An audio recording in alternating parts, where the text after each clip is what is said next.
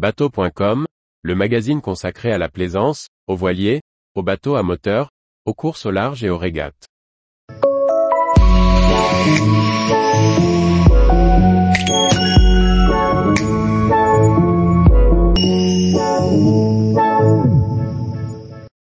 Écopage de Canadair en Atlantique, des habitudes à prendre pour les plaisanciers.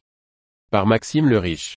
Face à la recrudescence des feux de forêt dans la moitié nord de la France, de nouvelles zones d'écopage ont été définies par la préfecture maritime atlantique. Où se situent ces zones? Comment réagir en cas de survol par un Canadair? Dans le cadre des mesures visant à renforcer la lutte contre les incendies, la préfecture maritime atlantique a pris un nouvel arrêté en 2023 réglementant l'utilisation des plans d'eau par les avions de lutte contre les feux. Cet arrêté vise à optimiser l'efficacité des opérations aériennes, en définissant les zones appropriées pour le ravitaillement en eau des avions bombardiers d'eau. Il établit également des règles strictes pour garantir la sécurité des aéronefs et des équipes au sol. Selon les nouvelles dispositions, seuls les plans d'eau désignés et autorisés pourront être utilisés par les avions de lutte contre les feux. Ces plans d'eau doivent répondre à certains critères précis, tels que la profondeur suffisante pour le remplissage des réservoirs des avions. 2022 a été une année particulièrement intense en matière de lutte contre les feux de forêt.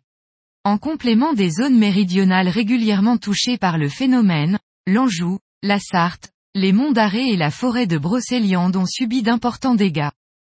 L'intervention de Canadair dans la moitié nord du territoire sera de plus en plus récurrente. Il est donc nécessaire d'instaurer de nouvelles mesures afin que plaisanciers et bombardiers d'eau puissent cohabiter. Six départements sont concernés par ces nouvelles mesures. Côte d'Armor, 22, Ploua, Baie de Lannion et Saint-Brieuc. Finistère, 29, Rade de Brest et Baie de Douarnenez. Morbihan, 56, Gavre, baie de Quiberon, golfe du Morbihan, embouchure de la Vilaine. Charente-Maritime, 17. La Rochelle et l'île d'Oléron, Rade des Trousses. Gironde, 33. Bandarguin. Pyrénées-Atlantiques, 64. Saint-Jean-de-Luz.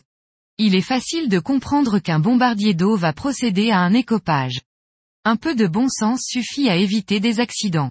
L'équipage d'un Canadair fait tout d'abord un passage sur l'axe d'écopage pour signifier ses intentions aux autres pratiquants présents sur le plan d'eau.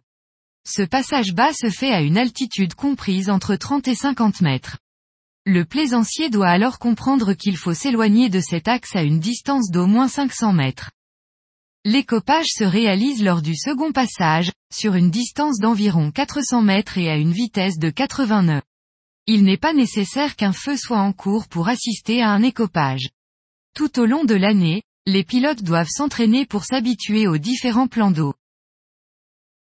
Tous les jours, retrouvez l'actualité nautique sur le site bateau.com. Et n'oubliez pas de laisser 5 étoiles sur votre logiciel de podcast.